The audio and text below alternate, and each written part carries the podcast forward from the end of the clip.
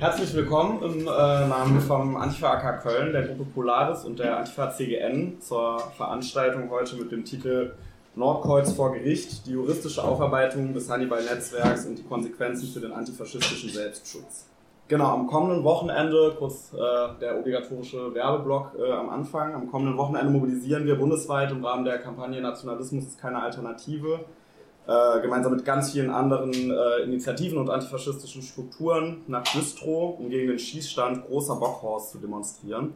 Der Schießstand ist äh, eine zentrale Schnittstelle zwischen dem extrem rechten Nordkreuz-Netzwerk und den Sicherheitsbehörden. Genau, mit unserer Demonstration äh, unter dem Titel Wir sind 25.000 möchten wir auf die Verschränkung von extremer Rechte und Polizei äh, und Militär aufmerksam machen, um die es eben heute äh, ja sehr ausführlich noch gehen wird. Da vorne auf dem Tisch liegt auch ganz viel Mobi-Material noch für Samstag. Wir haben uns bei dieser Veranstaltung natürlich auch ein bisschen was äh, gedacht. Die Meldungen über aufgeflogene Nazi-Netzwerke in deutschen Sicherheitsbehörden, rassistische Polizeichats oder verlorene Munition bei der Bundeswehr überschlagen sich seit Jahren. Das enge Geflecht aus Strukturen innerhalb der Sicherheitsbehörden erstreckt sich über Polizei, Militär und Verfassungsschutz. Der Rechtsruck, dessen Rückgrat die AfD auf einem Erfolgsplateau angekommen zu sein scheint und seine Akteure haben sich längst von der parlamentarischen Ebene als alleinigem Kampffeld gelöst. In den letzten Jahren sind es vermehrt staatliche Behörden, deren ohnehin bestehendes autoritäres und rechtes Potenzial von ihrem Personal gezielt zugespitzt wird. So haben die Drohungen des NSU 2.0, die Hitlergruß-Party-Exzesse von Elitesoldaten und die Einkaufslisten mit Leichensäcken eines gemeinsam. Ihre Protagonistinnen stehen auf Gehaltslisten des deutschen Staates. Wir haben heute Caro Keller eingeladen. Sie hat die juristische Aufarbeitung des Nordkreuz-Netzwerkes verfolgt und den Prozess gegen einen der zentralen Akteure, Marco G., beobachtet. Sie ist Teil des bundesweiten antifaschistischen Netzwerkes NSU Watch und schreibt für Analyse und Kritik. Mit ihr möchten wir an diesem Abend ins Gespräch kommen über, über, das faschistische Kippen staatlicher Behörden, die mangelnde Verfolgung der Beteiligten und den antifaschistischen Selbstschutz. In diesem Sinne freue ich mich sehr, dass du heute Abend gekommen bist und übergebe dir das Wort. Ja, danke für die Einladung. Gucken auf die Uhr. Genau, ich habe so ein bisschen einen umfassenden Vortrag mitgebracht. Wir werden erstmal im ersten Teil versuchen, das bei einer Dreiviertelstunde zu halten. Mal gucken, ob das ähm, klappt. Also, ähm, genau, wenn ihr die PowerPoint nicht richtig sehen könnt, es ist meistens eher, sind es eher Bilder, wenn was geschrieben ist. Hallo, dann ähm, lese ich sozusagen vor wenn da irgendwie so Stichpunkte sind und so weiter. Deswegen ist es nicht so schlimm, wenn man das vielleicht nicht erkennen kann, weil es recht klein ist. Also, ich habe mir Folgendes überlegt. Am Anfang würde ich einmal kurz was zu unserer allgemeineren Analyse von NSU-Komplex und rechten Terror äh, sagen, so dass ihr auch wisst, aus welcher Perspektive ich spreche, wenn es dann um rechte Strukturen in den Sicherheitsbehörden geht. Also mit welcher Analyse wir da schon rangegangen sind, beziehungsweise wie wir das vielleicht einordnen würden. Dann ähm, gibt es so einen kleinen Rückblick, was ist eigentlich seit 2017 passiert, weil das ähm, Phänomen Nordkreuz ist ja 2017 sozusagen ans Licht gekommen und wodurch eigentlich und so weiter und so fort. Dann gucken wir zum Nordkreuz-Prozess gegen Marco. Ich äh, würde äh, Nazi-Namen aussprechen, wenn das okay ist, aber er ist meistens bekannt als Marco G. Genau, und äh, darüber sprechen und auch darüber, was macht Nordkreuz eigentlich heute und gibt's die noch ähm, beispielsweise. Dann würde ich auch gerne über den Prozess gegen Franco äh, sprechen. Franco mit dem 2017 eigentlich der ganze Komplex überhaupt ans Licht gekommen ist, weil dieser Prozess wird wahrscheinlich am Freitag enden, der läuft also aktuell und am Freitag wird da in Frankfurt höchstwahrscheinlich das Urteil gesprochen, falls es nicht noch irgendwie eine Terminverschiebung oder sowas gibt. Also da ist alles durch. Und dann würde ich auch gerne über NSU 2.0 ähm, sprechen weil auch da läuft der Prozess aktuell und wirft nochmal ein eigenes Licht auf äh, rechte Strukturen in den Sicherheitsbehörden und auch einen Umgang damit vor allen Dingen. Und am Ende gibt's nochmal so eine Zusammenfassung, okay, wie geht denn jetzt eigentlich der Staat mit ähm, rechten Strukturen in Polizei und Bundeswehr ähm, um? Und danach können wir auch noch diskutieren, was wir daran eigentlich machen können als ähm, AntifaschistInnen, an, ähm, ja, AktivistInnen und so weiter.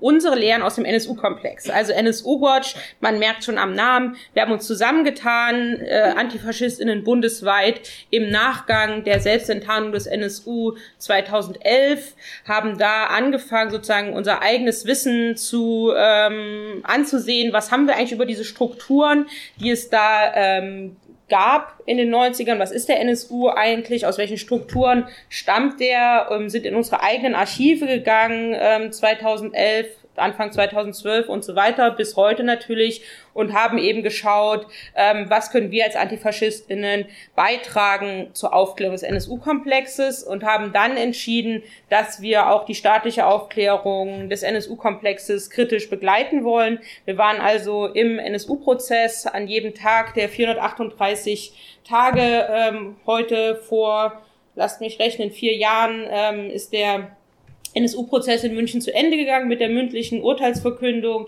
Letztes Jahr ist er dann juristisch abgeschlossen worden mit Zurückweisung von Revisionen ähm, vom BGH. Das war auch relativ bitter.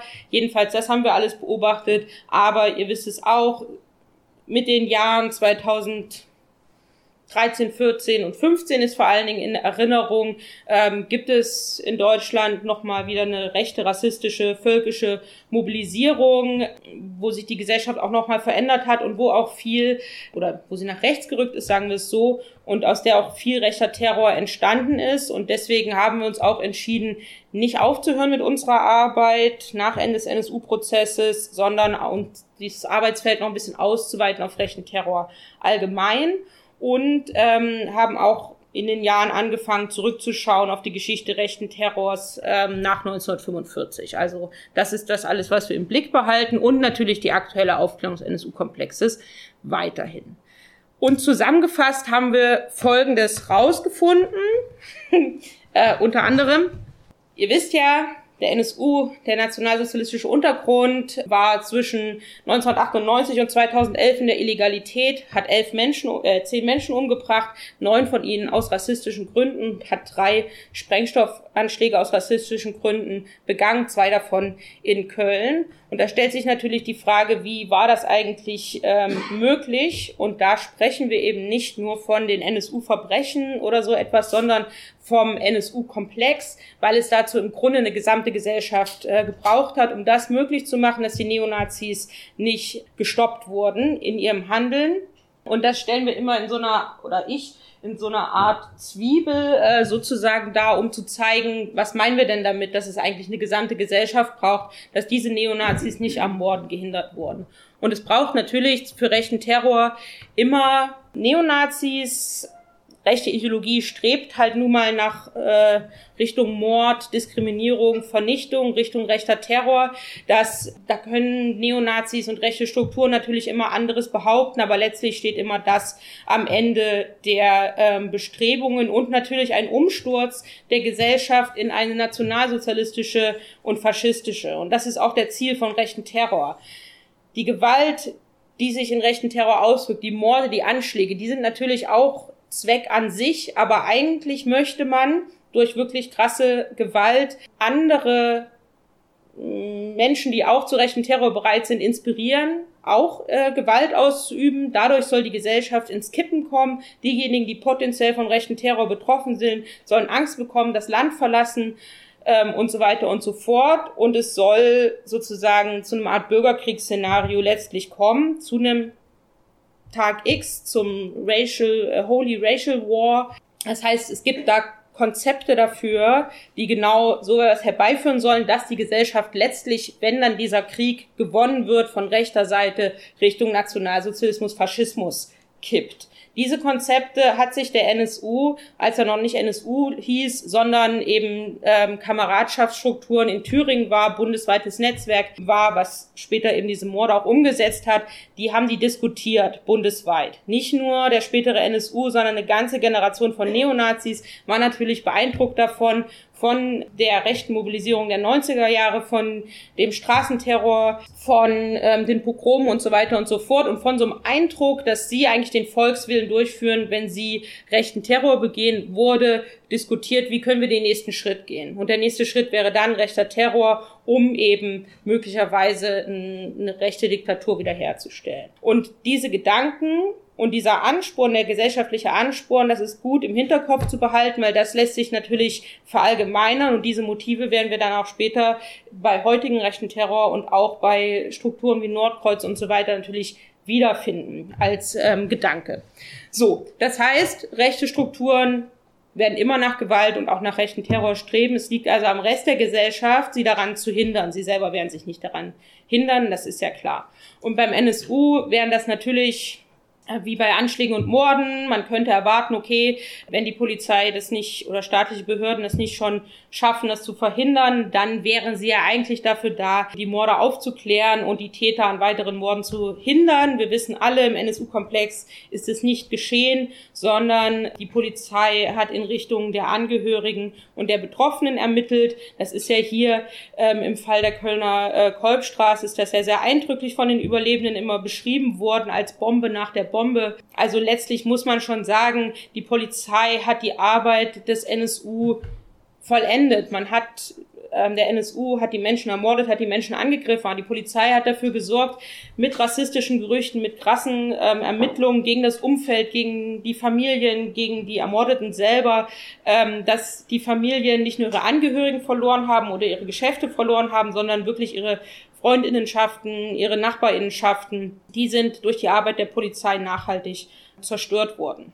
So, das ist also die Rolle, die die Polizei im NSU-Komplex äh, gespielt hat und die Täter eben nicht gestellt und ähm, gehindert hat am Weiterhandeln. Es wurde kurzzeitig Richtung rechts ermittelt, aber nie nachhaltig, nie sinnvoll und auch nie von allen. Also es gibt einfach Behörden wie die Hamburger äh, Polizeibehörde, die in den bundesweiten Ermittlungsstrukturen dagegen gesprochen haben, Richtung rechts zu ermitteln. Dann wäre es ja denkbar gewesen, dass in der Medienberichterstattung geschaut wird, okay, es gibt eine Mordserie, es gibt Anschläge, alle, die betroffen sind, haben Migrationsgeschichte, vielleicht könnte es sich ja um rechte Morde handeln.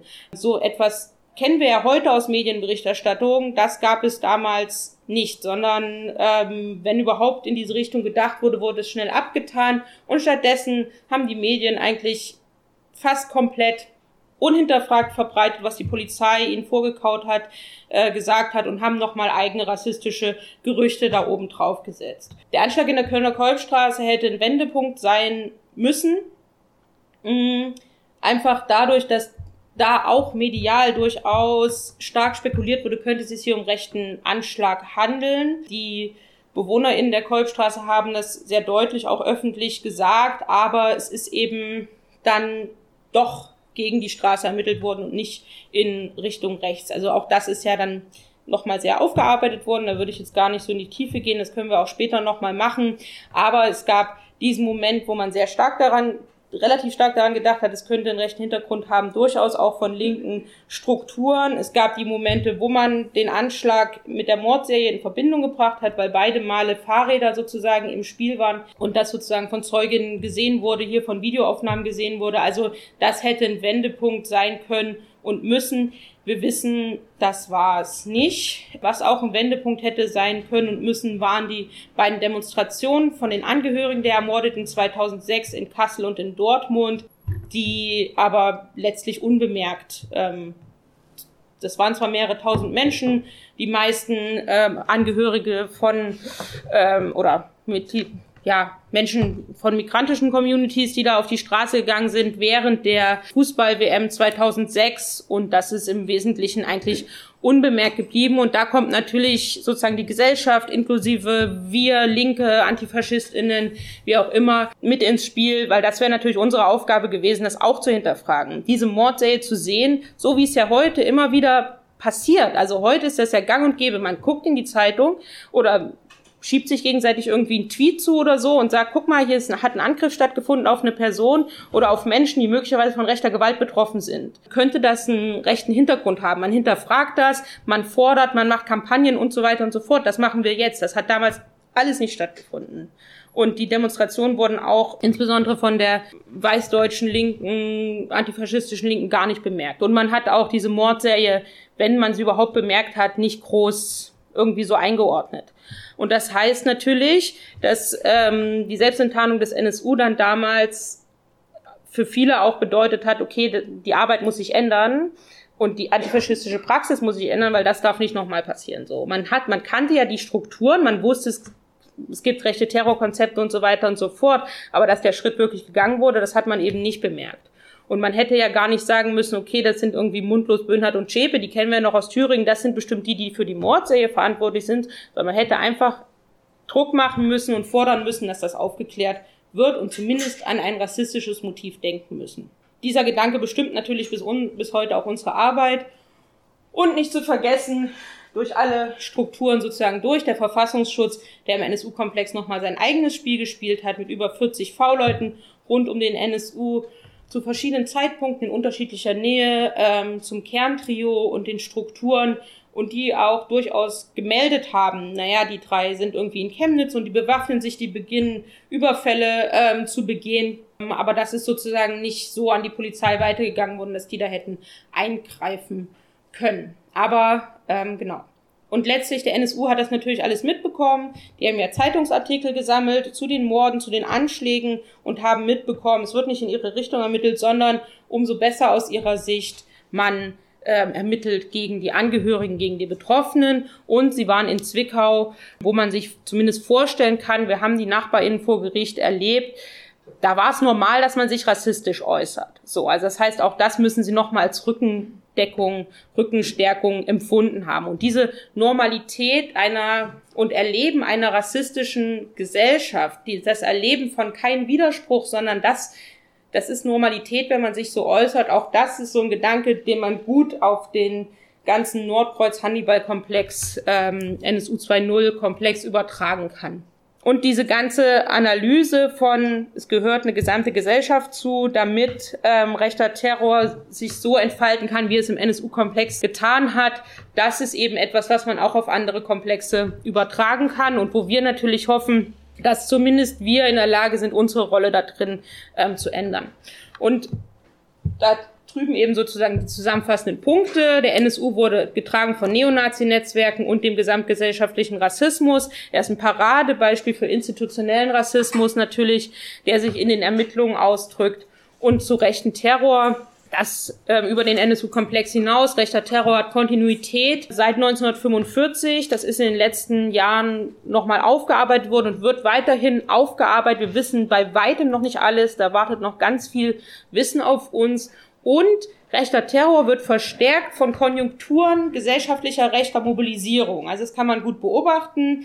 In den 80er Jahren gab es äh, eine starke gesellschaftliche rechte Mobilisierung, die hat sich dann ausgedrückt durch Straßengewalt in Hamburg beispielsweise, durch Brandanschläge auch hier ähm, in Nordrhein-Westfalen.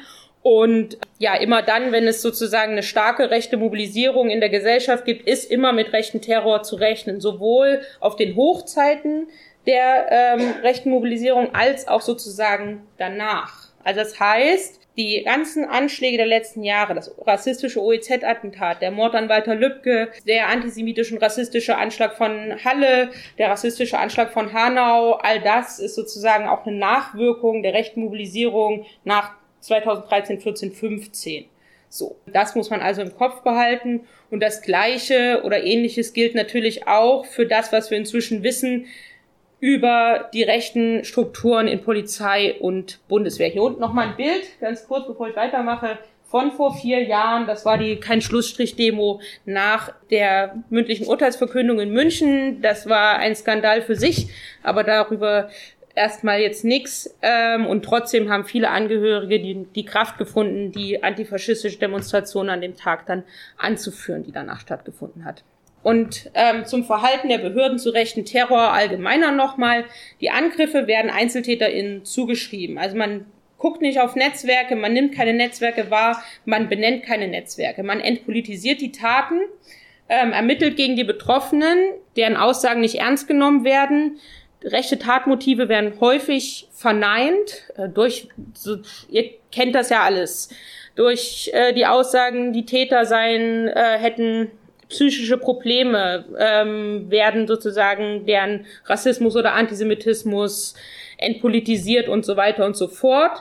Gesellschaftliche Anteile werden ausgeblendet, das von Behörden, aber auch der Gesellschaft an sich. Also die ganze gesellschaftliche Verantwortung wird durch so ein Einzeltäter-Narrativ ausgeblendet. Und wenn es um Behörden, behördlichen rechten Terror geht, dann wird natürlich der die Gesamtbehörde immer dann rausgenommen, wenn es dann der verrückte einzelne Soldat war.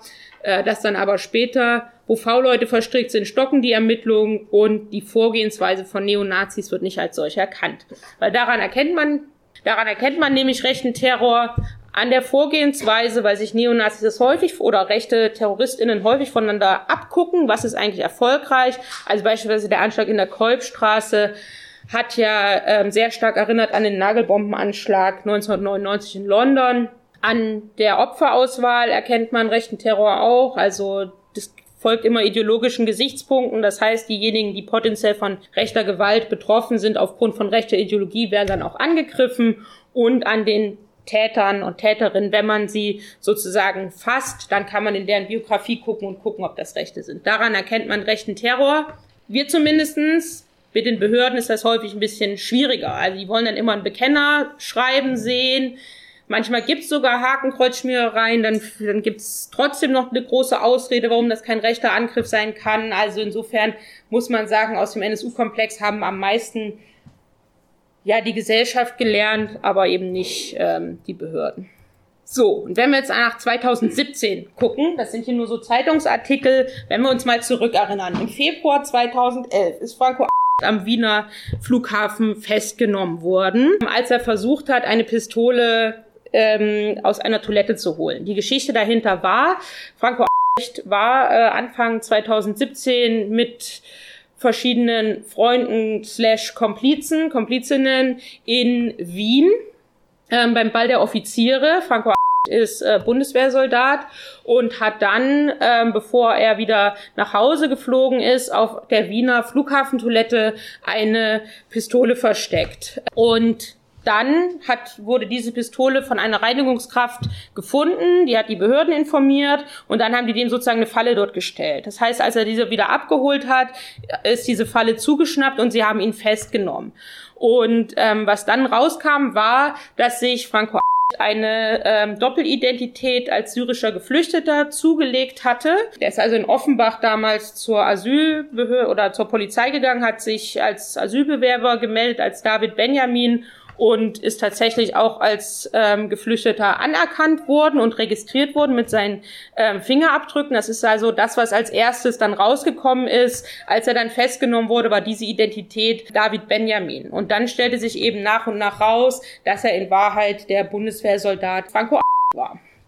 Und daraus hat sich dann eben einiges noch mehr ergeben, nämlich auch, dass es bundesweit eine Vernetzung gibt von unter anderem Soldaten, Soldatinnen, Polizisten, Polizistinnen, aber auch Anwälten, Anwältinnen, Ärzten, Ärztinnen und so weiter, ähm, die sich organisiert haben in ähm, Chatgruppen, um sich vorzubereiten auf einen sogenannten Tag X oder um sich vorzubereiten auf so Katastrophenszenarien. Da gab es nochmal unterschiedliche Abstufungen. Initiator dieser Chatgruppen war äh, Hannibal André heißt er, ähm, der selber auch ähm, Soldat war und letztlich war das organisiert in Nord, Ost, West, Süd, Kreuz jeweils. Das waren die jeweiligen ähm, Chatgruppen. Und ähm, dort hat man sich also ausgetauscht darüber, wie man an Waffen kommt. Dort hat man sich ausgetauscht über sogenannte ähm, Safe Houses. Dort hat man sich ausgetauscht darüber, wie ähm, geht das, was macht man im Katastrophenfall. Und man hat sich auch vor allen Dingen im nördlichen Bereich, also Nordkreuz, in dem Fall höchst, ähm, großteils Mecklenburg-Vorpommern, über relativ, sagen wir mal, so Szenarien ausgetauscht, die mehr zum Richtung gesellschaftlicher Umsturz gehen sollten an so einem Tag X. Und da ist immer noch die Frage, was bedeutet Tag X? Stellt man den selber her mit einem Anschlag, wie ihn zum Beispiel Franco vielleicht begehen wollte, weil das ist sozusagen der Verdacht, weshalb er auch angeklagt ist, wollte Franco unter seiner falschen Identität einen Anschlag begehen, ähm, der dann sozusagen einem Geflüchteten in die Schuhe geschoben wird, ein False Flag Anschlag sozusagen, ähm, wodurch dann sozusagen ja mögliche Szenarien, weitere rassistische Mobilisierung oder in seinem Kopf die Leute wachen auf und sehen endlich die Wahrheit und so weiter und so fort.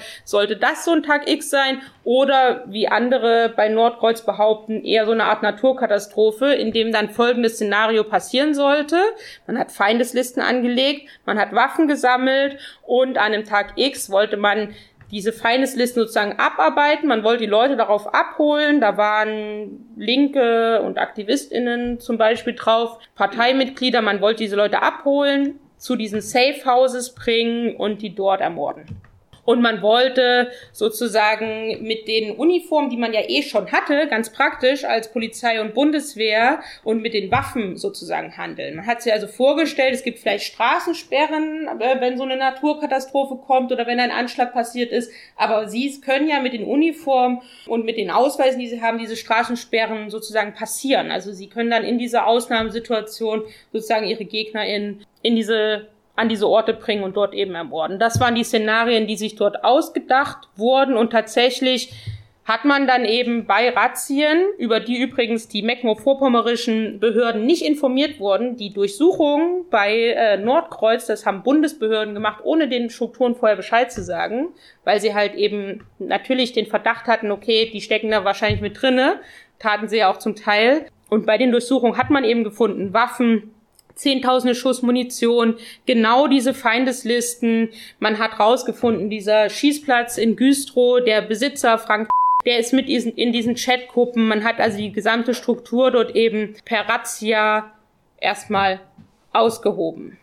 Ein Stück weit. Naja, Mittel ausgehoben. Man ist da zumindest mal hingegangen, so und dann ist man eine ganze Weile nichts passiert. Und was dann passiert ist, kommt sozusagen gleich. Ähm, aber das war eben auch 2017. Das hat man da also rausbekommen. Und Ende 2018 ist rausgekommen, Sida Bashar Yildiz, ähm, Nebenklagevertreterin im NSU-Prozess und äh, Anwältin aus Frankfurt wird bedroht mit dem Kürzel NSU 2.0 mit Daten, die gesperrt sind und diese Daten sind abgerufen worden von einem Polizeicomputer im ersten Frankfurter Revier und in diesem ersten Frankfurter Revier gibt es übrigens auch eine Chatgruppe, ähm, wo sich gegenseitig rechte Inhalte hin und her geschoben werden. Das war also alles Ende 2018 auch schon klar. Auch dann, dort ist dann erstmal eine ganze Weile nichts ähm, passiert. So, also das heißt, das sind alles Prozesse, die dann eben später erst stattgefunden haben zu diesen Komplexen oder zum Teil schon stattfinden. Aber rausgekommen ist das alles schon vor ein paar Jahren und vor allen Dingen auch vor der Corona-Pandemie. Also das heißt, wir befinden uns gesellschaftlich auch noch mal vielleicht in einer anderen Situation, vielleicht auch in einer gefährlicheren, gefährlicheren Situation. Das müsste man dann eben noch mal überlegen. Mhm. Genau. Und durch diese Aufmerksamkeit ist in den letzten Jahren sind viele, viele ähm, Chatgruppen in Behörden aufgeflogen, wo ganz klar ist, da werden sie einfach rechte Inhalte hin und her geschickt. Die sind dann nicht alle zwingend Teil auch des Hannibal-Netzwerks. Die gehören nicht zwingend zu zu diesem Komplex dazu, sind aber natürlich ein ähnliches Phänomen von, ja, man hat halt jetzt WhatsApp, man hat halt jetzt Chatgruppen und man macht nicht mehr nur die rassistischen Sprüche auf dem Revier, die dann so normal sind, sondern macht die als Witz sozusagen im, im Chat und stärkt natürlich denjenigen den Rücken, die bereit sind, einen Schritt weiter zu gehen. Und das ist natürlich das, was in den letzten Jahren dann eben ähm, rausgekommen sind, was keine Einzelfälle sind, sondern eine Struktur, ohne aber das, also klar sind einzelne Chatgruppen verbunden, aber sie sind es nicht ähm, zwangsläufig, würde ich sagen. Aber so genau wissen wir es nicht, weil, was für eine Überraschung, nie richtig alles ausermittelt wurde. Also das heißt, vieles ist einfach noch offen, weil vieles ist einfach nicht richtig ermittelt worden. Genau, zum Nordkreuz-Prozess. Das war der Prozess gegen Marco Kurz und dann noch so kleinere Prozesse ringsrum, aber nur gegen Marco Kurz. Eigentlich waren in Mecklenburg-Vorpommern mindestens drei durchsucht, nämlich Jan-Hendrik Heik und Marco drei, die magische Zahl, wenn es darum geht, äh, eine terroristische Vereinigung anzuklagen. Das Ganze ist aber auseinandergezogen worden. Klar, der Paragraph mit der terroristischen Vereinigung, der ist schwierig und so weiter hat aber bei rechten Terror natürlich auch Vorteile. Das heißt, wenn man Feindeslisten hat, Also wenn einer hat die Waffen, einer hat die Feindeslisten und einer hat noch irgendwas Drittes, zum Beispiel irgendwie Leichensäcke oder so, wenn man das als terroristische Vereinigung sieht und anklagt, dann trifft das alles auf die Leute sozusagen gesamt zu. Das ist egal, wo man was findet, es ist ein Komplex.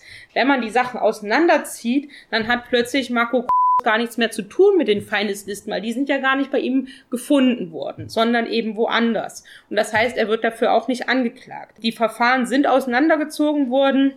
Äh, Heike äh, und Jan die waren eigentlich, sollten eigentlich angeklagt werden, werden wegen einer Vorbereitung einer schweren staatsgefährdenden Straftat. Die Verfahren sind eingestellt worden. Kommt da was noch was nach? Wissen wir nicht. Der Einzige, der vor Gericht stand, war Marco weil bei ihm eben die Waffen und die Munition gefunden wurden. Aber vom Landgericht. Das heißt, dort konnte es eigentlich gar nicht richtig um rechten Terror gehen, weil das wird vom Oberlandesgericht angeklagt und nicht vom, vom Landgericht. Also sie konnten sich damit beschäftigen, aber eben nicht so richtig. Die haben, die Staatsanwaltschaft Schwerin hat versucht, das an den Bund, an die Generalbundesanwaltschaft abzugeben, die ja für Terror zuständig ist. Die haben gesagt, machen wir nicht. Das heißt, dieses Verfahren in Schwerin war von Anfang an begrenzt. Also die konnten gar nicht das erfassen, was man dort eigentlich hätte erfassen müssen. Das war gar nicht unbedingt deren Schuld, sondern das war natürlich Schuld der Anklagebehörde, die das Ganze auseinandergezogen hat. Und am Ende hatte man dort den Einzeltäter Marco sitzen.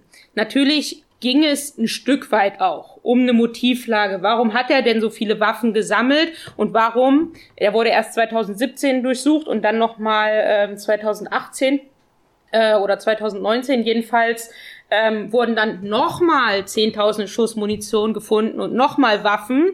Hat sich also seit der ersten Durchsuchung gar nicht so viel geändert. Und natürlich wurde dann darüber gesprochen, ähm, warum ist das eigentlich so? Also das heißt, die, diese Vorkehrung für den Tag X, diese Leichensäcke, der Löschkalk, der da ähm, besorgt wurde, all das war Thema und zu all dem hat sich Marco und seine Verteidigung auch verhalten. Und natürlich haben die da so eine Alternativstory ausgepackt, von wegen äh, Marco der Elite, erst Elitesoldat und dann beim SEK nie irgendwie auffällig geworden, hatte halt einfach Spaß am Schießsport, hat sich mit seinen Freunden eben gern am Schießstand ähm, getroffen und hat sich dann sozusagen da bisschen vernetzt, aber eher halt über Waffen und er ist halt so ein Waffennah und alles andere seien halt Witze gewesen. Man hat sich halt einfach vorbereitet auf so ein Katastrophenszenario. Also das ist das, worauf die es alle runterbrechen wollen, was auch sehr leicht gemacht wurde, weil so wurde es ja auch berichtet, wenn ihr euch erinnert. Es hieß dann immer Prepper die also die haben, das sind die Verrückten sozusagen, so in der Berichterstattung, die haben so ganz viele Dosen und Wasser im Keller, falls der Weltuntergang kommt. So, und darauf haben die sich dann auch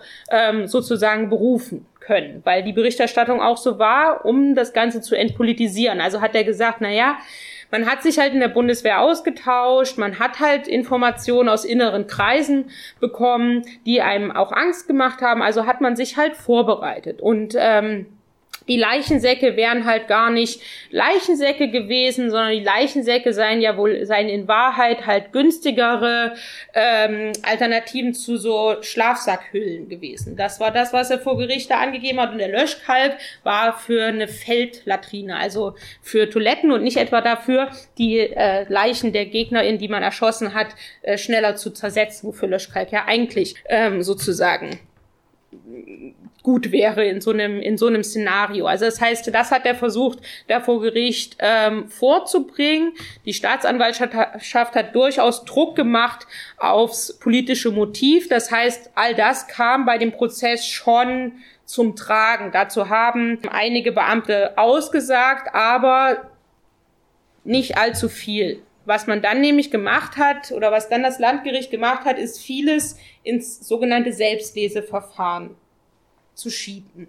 Eigentlich gilt ja vor Gericht das mündliche Prinzip, das heißt alles, was das Gericht sozusagen ähm, dann beurteilt, das muss einmal dort alles mündlich vorgetragen werden. Aber es gibt das Selbstleseverfahren, das heißt, und da wird das wird also ein Teil des Verfahrens immer der Öffentlichkeit entzogen. Das heißt, man sagt, die äh, Verfahrensbeteiligten, Staatsanwaltschaft, RichterInnen, Angeklagten und so weiter, die lesen die Akten sozusagen für sich zu Hause in ihrer eigenen Zeit und sagen dann, ja, ja, habe ich gelesen. Und in dieses Selbsthilfeverfahren ist alles Spannende im, im Prozess gegen Marco gewandert. Die ganzen Aussagen seiner Komplizen und die ganzen Aussagen des Umfelds und so weiter und so fort, das ist alles dort gelandet. Man hat also viel mehr was weiß ich, über Losnummern gesprochen, also woher kommt die Munition und so weiter und so fort. Was immer noch sehr spannend war, weil sich nämlich herausgestellt hat, dass dieser Schießplatz in Güstrow offensichtlich so eine Art Umschlagplatz war für Munition aus Behörden bundesweit, die dann dort auf dem Schießplatz gelandet ist und dann in Marco äh, Privatgemächern sozusagen gefunden wurde, wo man sich schon wundert, wie kamen die eigentlich dahin, ist bis heute nicht so richtig aufgeklärt. Genau, das sind diese Vorkehrungen zu den Tag, zum Tag X. Auch die Chatgruppen waren Thema. Hier unten sozusagen so ein kleiner Witz, weil das war ja, ich lese vor, das war ja in der Zeit viel Thema mit diesen Chatgruppen. Also hat der ähm, Verfassungsschutz getwittert, wann mache ich mich eigentlich strafbar? So eine Art To-Do-Liste, weil wenn man selber aus Versehen so einer rechten Chatgruppe gelandet ist, wann mache ich mich strafbar, dass das Aufzeigen des Hitlergrußes sowie die Parole Heil Hitler verboten sind, brauchen wir nicht mehr zu erklären. Ein anderes Phänomen stößt bei vielen auf Unwissenheit. In WhatsApp-Gruppen werden häufig rechtsextreme Parolen gepostet, vom Hitlergruß über Hakenkreuzsymbole und schlechten Flüchtlingswitzen. Mache ich mich strafbar, wenn ich das sehe? Und dann die Antwort nicht nur diejenigen, die Verbotenes verschicken, machen sich strafbar, gegebenenfalls auch du als Empfänger. Du bist im bist juristisch im Besitz von verbotenem Material. Also das heißt, das war ein größeres Phänomen, ist es auch immer noch, wo dann wirklich auch irgendwie so Verfassungsschutz, äh, wie heißt das, Accounts auf Twitter dazu praktische Tipps äh, verbreitet haben, die aber für diejenigen bei Nordkreuz zu spät kamen, sozusagen. Also das heißt, überall sind Chatgruppen aufgeflogen, eben auch im Nordkreuz-Komplex und da wurde dann darüber gesprochen, wie dieses Zitat, 2000 Mann treten uns bei, alle verteidigungsfähig. Das hat Marco in diesen Chatgruppen behauptet. In dieser Ausformulierung des Szenarios Tag X war dann plötzlich eben davon die Rede, dass man eben so viele Leute im Hintergrund und noch zusätzlich hatte, die an diesem Tag sozusagen aktiv werden können. Wie realistisch oder unrealistisch das ist, das ist nicht so richtig klar. Also ob so eine Zahl von 2000 da stimmen kann, die dann wirklich auch vernetzt sind, die dann wirklich auch aktiv werden. Also 2000 Leute, die denen zustimmen und Zugang zu Waffen haben, locker. Aber 2000 Leute, die an dem Tag per Telegram sozusagen an ihre Posten beordern können, das sind ja zwei unterschiedliche ähm, Sachen. Das wurde da besprochen, aber eben nur durch so Aussagen von Zeugen, Zeuginnen nie wirklich richtig vertieft. Weil am Ende war es dann nämlich nur das, Marco ist verurteilt worden zu äh, anderthalb Jahren auf Bewährung. Und der Richter hat am Ende gesagt, na ja, der ist halt einfach waffenbegeistert. Der kann halt nicht anders, der ist halt wie so ein Musiker. Und ein Musiker kann halt auch nicht ohne sein Instrument mh, hm, muss man jetzt auch nicht so sein. Und es sei ja schon weniger Waffen und Munition bei der zweiten Durchsuchung gefunden worden. Und deswegen war das ein sehr, sehr mildes Urteil. Also der saß eigentlich vorher wegen Terrorverdacht monatelang in Einzelhaft. Und am Ende ist es sozusagen das, was da ähm, rauskommt. Ja, das war schon sehr ernüchternd, aber wie gesagt, lag aber im Vorfeld natürlich dieses Prozesses. Marco während des ganzen Prozesses recht äh, selbstbewusst aufgetreten. Der hatte immer so Unterstützer oben auf, auf der Besucherinnen-Tribüne, die er auch immer so mit Hand aufs Herz und so äh, begrüßt hat. Man kann das auch sehen. Es gibt so eine Dokumentation von Dirk Labs, Staatsfeind in Uniform, der, äh, und die, der Nachfolger Angriff aus dem Inneren oder so heißt die. Da sieht man sozusagen, wie er sozusagen seine Leute auf der Bühne, Tribüne auch grüßt. Und das heißt, er war mit im Wesentlichen der Einzige, der da ähm, vor Gericht gestellt wurde und das und mit kaum Strafe davon gekommen ist, weil er ja auch schon genug gestraft sei wegen, weil er jetzt halt seinen Beamtenstatus verliert und so weiter und so fort. Also das war dieser ähm, Prozess und damit auch die ganze, die wesentliche Aufarbeitung des Nordkreuz-Komplexes äh, vor Gericht. Also ähm, ja, man ist da nie groß in die Tiefe gegangen, hat das Netzwerk nie ausgehoben und deswegen gibt's auch die Behauptung von Marco vor, lass mich nicht lügen, so anderthalb Jahren oder so in so einem Zeitungsbericht, wo er sagt, na klar, Nordkreuz gibt's halt noch. Und tatsächlich ist es so, hier in der Mitte, wie gesagt, die Ermittlungen gegen Heik und Jan-Hendrik sind eingestellt worden. Dann hier, wer hat sich äh, bei allen Corona, bei den Corona-Protesten natürlich sehen lassen, alle möglichen rechtsterroristischen Strukturen, auch Mitglieder von Nordkreuz. Äh, das ist ein Artikel von Exif Recherche von einem der ersten großen Aufmärsche in Berlin, wo eben auch Mitglieder von Nordkreuz ähm, dabei waren. Das heißt, sie sind einfach nahtlos von der rechten Mobilisierung post 2015 in die nächste rechte Mobilisierung Corona-Proteste sozusagen übergegangen. Das gilt für viele andere ähm, auch und natürlich die Rechtsterroristen von allen Generationen haben das Potenzial in dieser Bewegung erkannt. Dort war auch zum Beispiel Thomas Wulff, da waren Leute aus dem NSU-Umfeld, also die haben sich dort alle von Anfang an getummelt.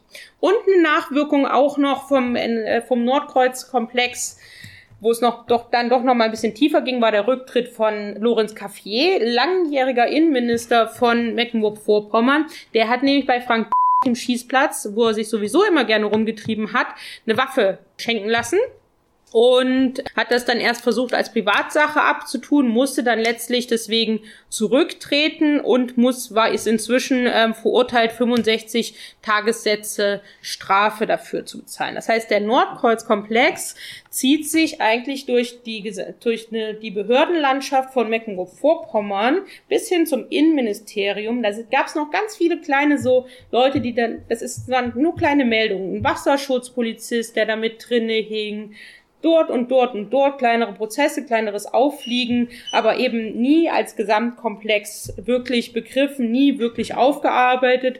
Und deswegen ist eigentlich Nordkreuz bis heute gefährlich. Und sozusagen die Kolleginnen und Kolleginnen aus Mecklenburg-Vorpommern berichten auch, dass die Nordkreuz-Leute einfach, die gehen selbstbewusst die Strafe, Straße runter, weil die sind, da gibt's einfach eine Kultur der Straflosigkeit.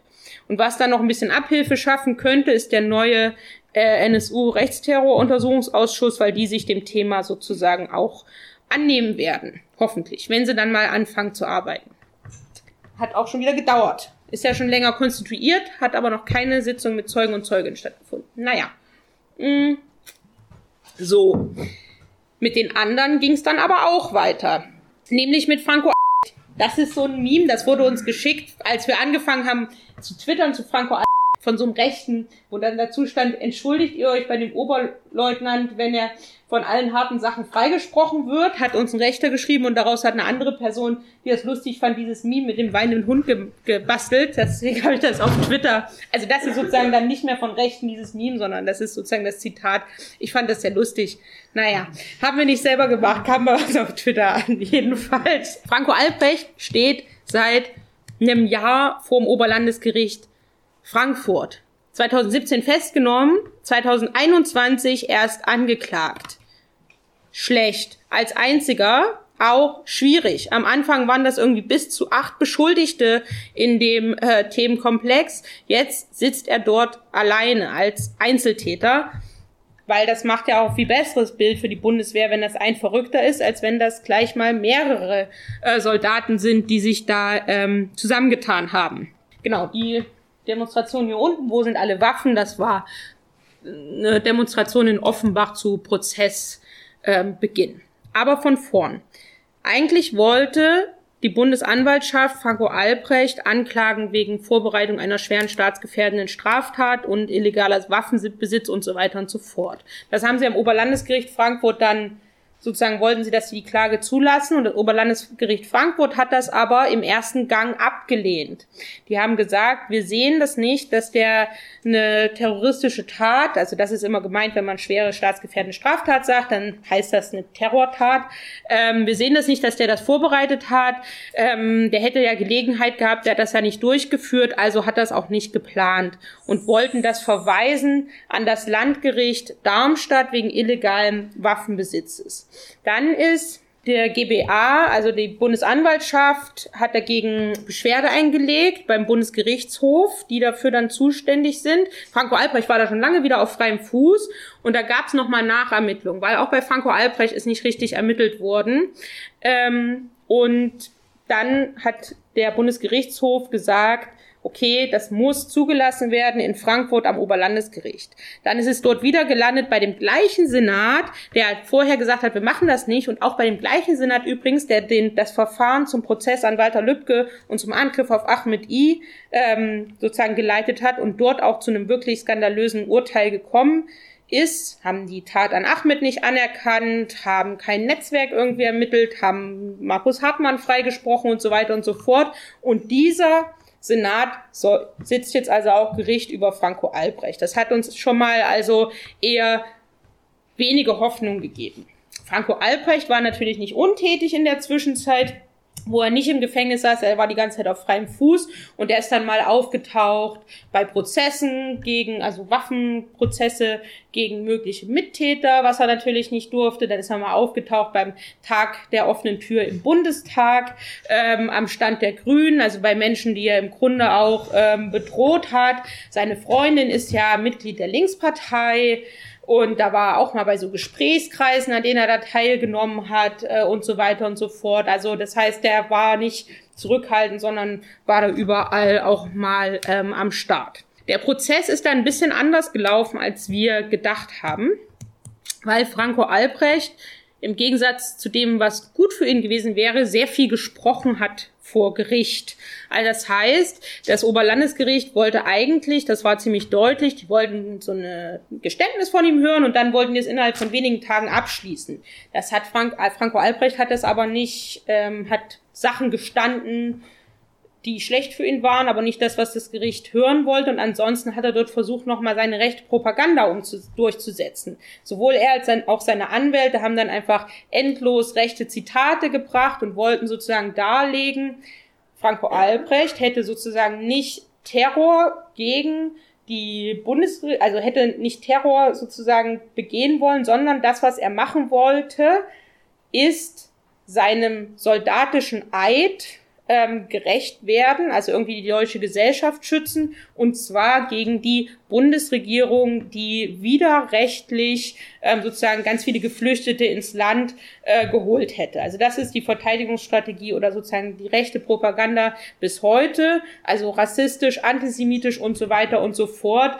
wird sozusagen begründet noch jetzt im Plädoyer am letzten Freitag, naja, die Bundesregierung hätte halt Rechtsbruch gegangen äh, und deswegen ähm, dagegen sei Franco Albrecht vorgegangen. Natürlich gibt er nicht zu, einen rechtsterroristischen Anschlag geplant zu haben, sondern das, was er sagt, ist sozusagen, ich wollte durch diese Doppelidentität ähm, dieses Unrechtssystem aufdecken. Ich wollte zeigen, wie leicht man es hat, als Geflüchteter in Deutschland akzeptiert zu werden und dass hier sozusagen jeder ähm, reinkommen kann und dass das auch das Ziel ist, sozusagen der Bundesregierung, dass hier möglichst viele ähm, Geflüchtete reinkommen. Also Richtung, Denkrichtung, Richtung ähm, der große Austausch, das große rechte Narrativ, was gerade sehr wirkmächtig ist, eine Vorstellung von hauptsächlich weiße Bevölkerung sollen ausgetauscht werden durch ähm, Geflüchtete aus anderen Ländern und das alles sei gesteuert von ähm, der Politik oder von Juden und Jüdinnen, ist also letztlich auch eine antisemitische ähm, Fantasie eine rassistische Fantasie und auch eine sexistische, antifeministische Fantasie, weil dazu gehört auch immer zu sagen, die westlichen Gesellschaften, da gäbe es nicht mehr genug Kinder, weil diese ganzen Feministinnen keine Kinder mehr bekommen. Das ist also das, was ähm, sozusagen sich da in Franco Albrechts Kopf und Konzept abspielt und noch vieles mehr. Auch Franco Albrecht ist natürlich der totale Corona-Leugner geworden, hat sich nicht impfen lassen, wollte vor Gericht da auch Beweise dafür, warum man sich nicht impfen lassen muss und so zeigen. Es war auch ziemlich wild ähm, als Verfahren ähm, zum Teil. Aber die rechte Essenz bleibt sozusagen total. Also diese Vorstellung, diese rassistischen Vorstellungen zur Situation 2015 und auch die rechten Vorstellungen jetzt zur Corona-Pandemie. Und dadurch, dass er da wirklich so viel gesagt hat, hat das Gericht zwar nicht das Netzwerk aus, ausgehoben oder ermittelt und so weiter. Auch das liegt dann wieder bei der Bundesanwaltschaft, weil die haben ja sozusagen die Ermittlungen gegen die weiteren Beschuldigten, die es da gab, fallen lassen. Aber wahrscheinlich, also wir, wir können uns gut vorstellen, dass der verurteilt wird wegen Vorbereitung einer schweren staatsgefährdenden Straftat. Genau, das vielleicht in Kürze dazu. Dazu gibt's auch noch einiges zu sagen, aber wirft halt wieder ein Licht darauf, auf eine Straffreiheit, die er immer erfahren hat, auf Konsequenzlosigkeit, die er immer erfahren hat. Ich meine, der ist nicht erst mit seiner Festnahme als Rechter aufgefallen, sondern auch durch schon eine Masterarbeit davor, die deutlich rechts war, die auch so kritisiert wurde, wo er aber trotzdem in seiner Laufbahn bleiben konnte und so weiter und so fort, dass Marco, äh, dass äh, Franco Albrecht rechts ist, das war lange klar, aber niemand hat sich dem da irgendwie in den Weg gestellt. Das war also in den Strukturen der Bundeswehr offensichtlich einfach normal, okay, wie auch immer. Das also am Freitag das Gerichtsurteil. Weiterhin läuft der NSU, äh, der Prozess zu NSU 2.0. Ähm, NSU 2.0. Im August 2018 hat Zita Bashar Yildiz ein äh, Fax bekommen, in dem sie und ihre Familie und ihre minderjährige Tochter ähm, bedroht wurden. Massiv ähm, und wo Daten drin standen, die niemand hatte. Ich habe es vorhin schon gesagt, ist dann rausgekommen. Diese Daten wurden abgerufen auf dem ersten Frankfurter Revier, wo während der Ermittlung eben auch eine rechte Chatgruppe aufgedeckt wurde. Hm. Auf der Anklagebank in Frankfurt sitzt jetzt aber niemand vom ersten Revier, sondern Alexander aus Berlin, der ähm, ist letztes Jahr festgenommen worden und sitzt jetzt also wegen dieser Drohschreiben dort ähm, vor Gericht und dann mit Festnahme großer Jubel in Hessen. Ach, die Polizei, die ist ja total, die ist unschuldig, die hat damit nichts zu tun. Der hat durch so Trickanrufe, ähm, bei denen die Daten äh, sozusagen sich geholt und hat dann diese äh, Drohschreiben eben verfasst. Und das heißt, die Poli und dass da eine rechte Chatgruppe war, ist halt sozusagen Zufall.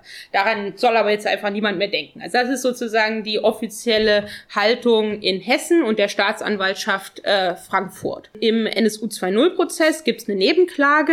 Das ist äh, Seta Bashar Yildiz mit ihrer Vertreterin Antonia von der Behrens auch im NSU-Prozess äh, Nebenklagevertreterin gewesen und das ist Martina Renner mit äh, Christian Pietschik ähm, als, also Martina Renner auch Betroffene der NSU 2.0 schreiben und Bundestagsabgeordnete mit großer Expertise zu allem, was wir hier schon besprochen haben, ähm, NSU und ähm, rechte Strukturen in Polizei und Bundeswehr, auch in der Nebenklage und Christine Pietschik hat auch viel Erfahrung als Nebenklageanwältin. Und auch in diesem Verfahren sorgt die Nebenklage für die meiste ähm, Aufklärung, weil die sehen das nämlich wie folgt. Alexander also wieder angeklagt als Einzeltäter.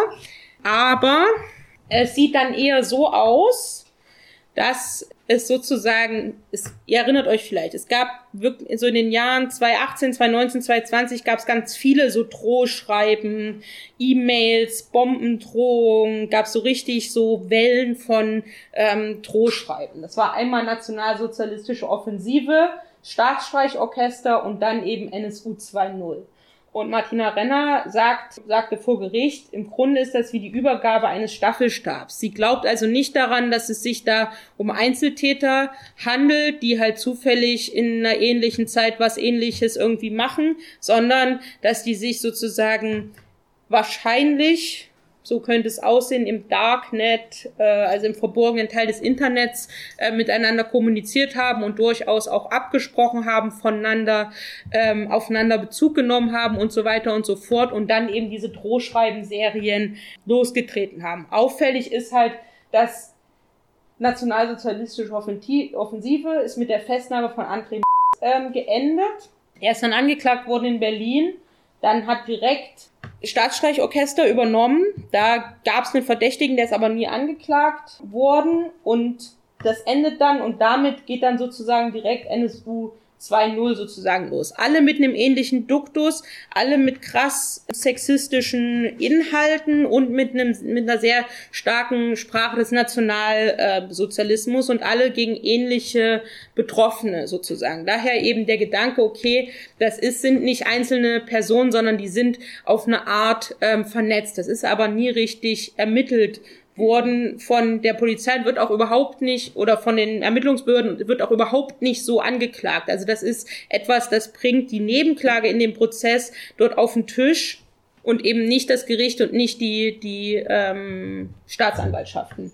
Und dann kommt das erste Revier und der Polizist äh, Johannes S.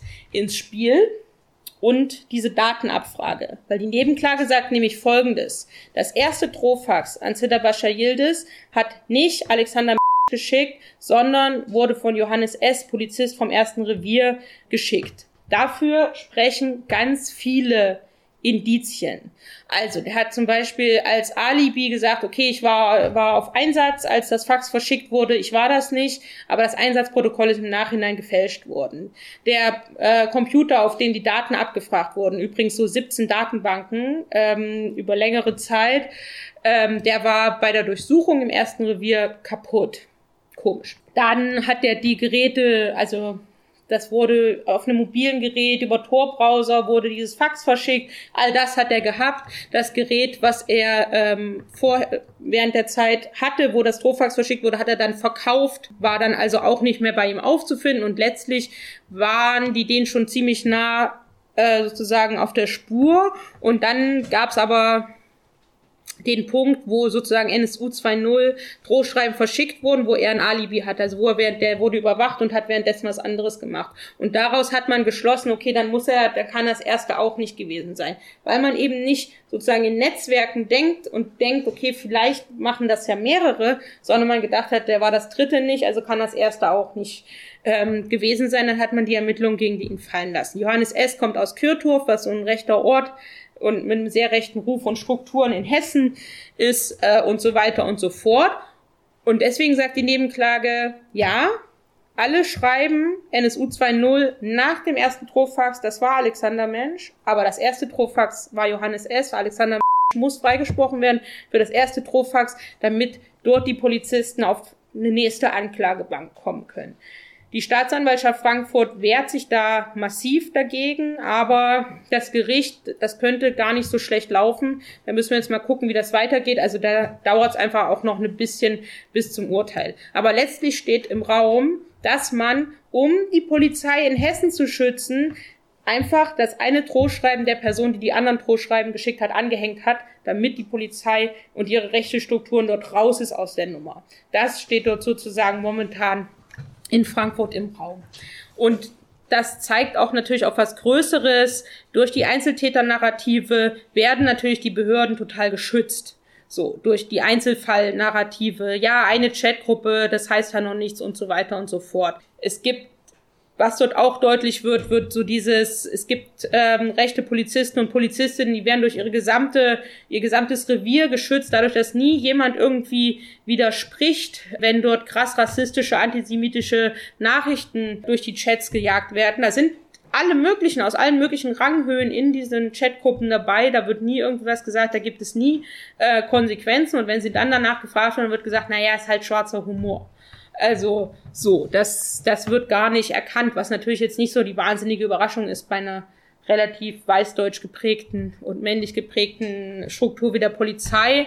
Aber das kommt dort eben alles auf den Tisch. Da kriegt man ein Gefühl dafür, wie diese Chatgruppen funktionieren konnten und wie die so stark im Alltag der Polizei eingebunden sein konnten, so da, ohne dass je jemand was gesagt hat. Das war einfach normal.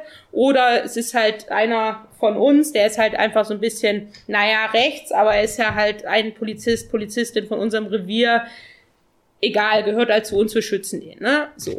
All das wird dort sehr deutlich. Und der Verdacht drängt sich natürlich auf, dass das ganze Ding, was in der Nazi-Szene schon oder mit der Nazi-Szene allgemein gemacht wird, dieses Einzeltäter-Ding, das spitzt sich, wenn es um Mitglieder von Behörden geht, einfach nochmal zu, weil man natürlich die Behörden auch schützen möchte. Ob das notwendig ist oder nicht, ist halt die nächste Frage. Es gäbe ja auch die Möglichkeit zu sagen, okay, man möchte die Netzwerke ausheben, dann muss man sich halt überlegen, wie man die Behörden trotzdem schützen kann, aber das ist eben nicht der Weg, der gegangen wird. Genau, das heißt, der staatliche Umgang insgesamt, das ist jetzt der letzte Slide, es gibt kaum Rücktritte. Als ich den Vortrag das letzte Mal gehalten habe, stand da noch kein Rücktritt. Seitdem ist Lorenz Café zurückgetreten. Aber wer nicht zurückgetreten ist, ist äh, Innenminister Beuth in Hessen. Also das ist schon krass, dass der noch im Amt ist. Ähm, Verfahren werden fallen gelassen, werden eingestellt, Verfahren werden auseinandergezogen. Ich habe es schon gesagt, also vor allen Dingen bei, bei Nordkreuz. Ähm, Netzwerke werden überhaupt nicht aufgedeckt und bleiben dadurch immer gefährlich. Ich meine, das sind immer noch Leute im Dienst, die haben immer noch die Uniform, die haben immer noch die Waffen, die werden immer noch an Waffen trainiert und so weiter und so fort. Die Netzwerke werden verharmlost als halt die Prepper Friends und ihre Chatgruppe und die Kommissionsberichte, die es dazu gibt. In Mecklenburg-Vorpommern gab es einmal eine SEK-Kommission, einmal eine Prepper-Kommission. Die bleiben eben geheim. Das heißt, man weiß auch, es gibt Aufarbeitung, aber wie die aussieht, das weiß man eben auch nicht. Das heißt, es, es gibt eigentlich mehr so eine Art Nicht-Umgang, ähm, was natürlich in so Situationen wie Corona-Pandemie, man hat halt wirklich eigentlich eine Naturkatastrophe mit Ausgangssperren und so weiter und so fort, wo natürlich die Behörden viel mehr Macht haben. Jetzt ähm, der Angriff auf die Ukraine und so weiter, das sind alles ähm, Szenarien, auf die sich genau diese Strukturen auch vorbereitet haben. Also zumindest Szenarien wie das. Und dann hat man die Netzwerke nicht zerschlagen und entwaffnet. Genau in solchen Situationen können die natürlich total gefährlich werden. Und wie gesagt, die Netzwerke gibt's schon noch weiter. Natürlich, je mehr Aufmerksamkeit man auf diese Netzwerke hat, desto weniger gefährlich sind die hoffentlich. Also je mehr Licht darauf scheint, desto weniger können die halt im Geheimen machen. Aber sie sind halt nie ausermittelt, nie zerschlagen und nie entwaffnet worden. Und das ist natürlich ein Problem. Ja, das war erstmal das dazu. Vielen Dank für die Aufmerksamkeit.